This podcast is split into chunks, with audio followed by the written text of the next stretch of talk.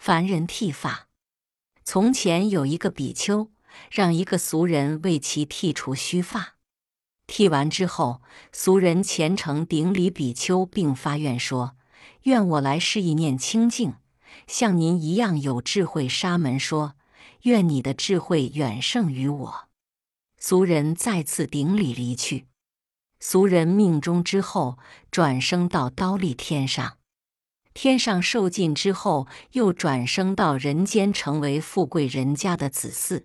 并且成年之后出家受具成为比丘，其出家之后智慧增上，最终得正道果。这就是信念虔诚所感召的果报。